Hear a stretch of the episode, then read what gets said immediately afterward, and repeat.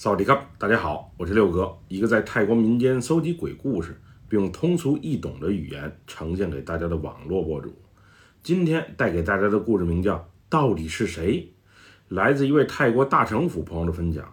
接下来，叫我们一起进入到这个故事当中。那天的经历啊，着实是吓了我一跳。虽然我是什么都没看见，但是整个事情啊，我是亲身经历了的。从那以后啊，我再走夜路的时候，心中都不自觉的有了一份阴影。我是真的很怕，有一天我也被那些奇奇怪怪的事情啊给粘上，最终不幸丢了性命。这件事儿就发生在几个月前，当时新冠疫情啊已经退去了，各方面的生活都逐渐恢复到正常的状态。上了快一年网课的我，也终于重新回到了校园。和同学们一同享受这年轻人该有的年少轻狂的大好时光。疫情那些年啊，我基本就没怎么出去玩，因为家里的小买卖需要我帮忙，所以我的生活啊就是网课、看店、休息这几个环节之间啊相互转换，枯燥无聊的很。没记错的话，那回正好是母亲节假期，我和几个要好的同学谋划着去外府好好玩一趟。有建议去巴迪亚出海的，也有建议啊去清迈泡妹子的，还有提议去考山路好好逍遥一番的。最后我们几个啊，根据当时的经济状况一合计，还是去考爱的森林公园玩啊比较好。主要是那里的消费低，气候还舒适，能和小动物们近距离接触，也算是一种不错的旅游体验。我们几个啊，从曼谷坐大巴前往了考爱国家森林公园，一路上还算是顺利，除了大巴车的空调不太凉，其他的都还好。因为长途车站啊，离考爱国家森林公园啊还有些距离，那边山路多，交通也不是很便利。后来我们几个决定啊，还是租三辆摩托车出行啊比较好。六个人，三辆摩托车，正好每辆摩托车坐俩人。比起租辆小轿车要自在些，油钱也便宜，机动性更高。最终啊，就这么决定了。我们所租住的是考爱国家森林公园里面的小木屋，虽然房子有些破旧，但是每个单间里啊，它都有卫生间，床铺也还算是干净。一晚上只要八百五十泰铢，确实算是很便宜了。我们在森林公园里的客房部办理好入住手续。到达小木屋时，已经是晚上五点多钟的事儿了。原本大家决定小睡一会儿，然后再去附近的餐馆，又或者小卖铺买点吃的。可谁成想，等我起来的时候，已经是晚上七点多了。当时天都黑的差不多了，而与我同行的小涛此时啊，还在打着呼噜呢。我没有第一时间给他叫醒，而是去旁边俩屋啊看了一眼。阿丽和阿强两个大烟枪，因为烟没带够，出去找地方买烟了。而胖子则说自己啊身体有些不舒服，慵懒的躺在床上玩着手机。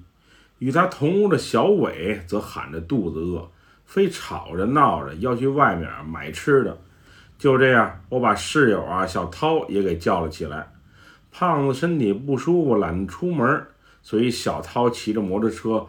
驮着我，小伟自己骑一辆摩托车，我们仨人啊就这样出门了。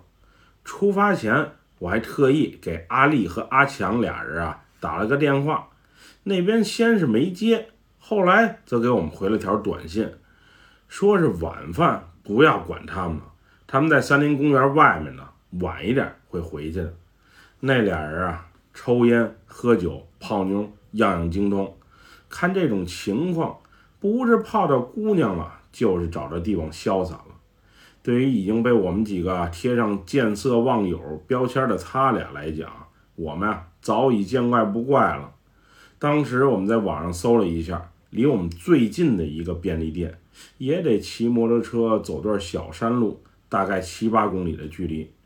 那会儿小伟还挑衅小涛，说要不要比一下车技，谁输了谁请客。后来被我给劝了下来。森林公园里面啊，路灯少，还不时有小动物窜出来。你俩就老老实实的骑摩托车过去就好。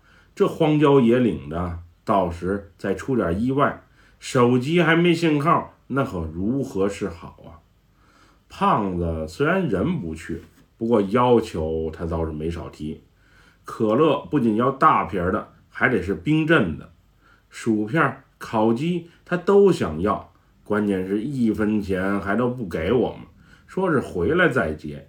他这种鸡贼的性格啊，要是换成其他人，早就不和他做朋友了。不过胖子本质倒不坏，就是抠点儿。他嘴倒是挺甜的，一口一个哥叫着，我们也就不算计那么多了。虽然说好了不比赛，安安全全的到达便利店小餐馆所在的那个区域最重要，可是小涛、小伟俩人啊，一骑上摩托车就立马开启了狂飙模式。因为我们所租的摩托车啊，年头有点长，再加上时速快，我能明显感觉到抖动的是特别的厉害。那会儿还都没戴头盔，胆小的我是真怕出什么意外呀。自己一人骑着摩托车的小伟是比较嘚瑟，不时炫耀般的超过我们，不时啊特意放慢速度和我们调侃两句。刚开始我和小涛还回应了他的挑衅。后来我能明显感觉到，小涛啊是放慢了速度，任由小伟的摩托车超出去好远，他也不提速跟上来。后来小涛整个人好像都僵住了，任凭我怎么呼唤他、拍打他，他也不回应我。小涛，小涛，你提点速吧，咋这么慢呀？是没油了吗？小涛，小涛，你快点啊！小伟都不见踪影了，你磨蹭啥呢？我那会儿隐约感觉到啊，小涛的身子还有些微微发抖，脖子上不时有汗珠冒了出来。我不知道是什么情况，于是发了几次牢骚之后啊，就老老实实的坐在摩托车的后座上了。大约近半个小时之后，我们才缓缓的抵达便利店所在的那个区域。那会儿啊，小伟手里啊拿着一瓶冰镇啤酒，炫耀般的喝了一大口，然后冲我们傻笑着。我先是在便利店门口给胖子买了点烤串，之后招呼在旁边发呆的小涛，让他赶紧也去便利店瞅瞅，看看有啥需要买的。那会儿小涛感觉完全不在状态，整个人昏昏沉沉的。我问他什么情况，他也不说。时不时的还往外瞅两眼，总之啊，心事重重的样子。我也没再搭理他，而是挑着所需要的生活用品以及吃的。小涛，你发什么呆呢？赶紧拿东西啊！啤酒来点，冰块也别忘了拿。你想吃什么自己拿啊！今天啊，我请客。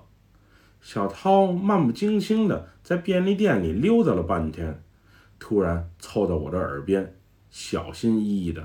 嘀咕了一句：“磊磊哥，刚才小伟摩托车后座上的那个人，你看见了吗？”他这么一说，我当时一愣。小伟摩托车后座上的人，没有啊！小伟不是一个人骑一辆摩托车吗？我没看见他摩托车后座上有人啊！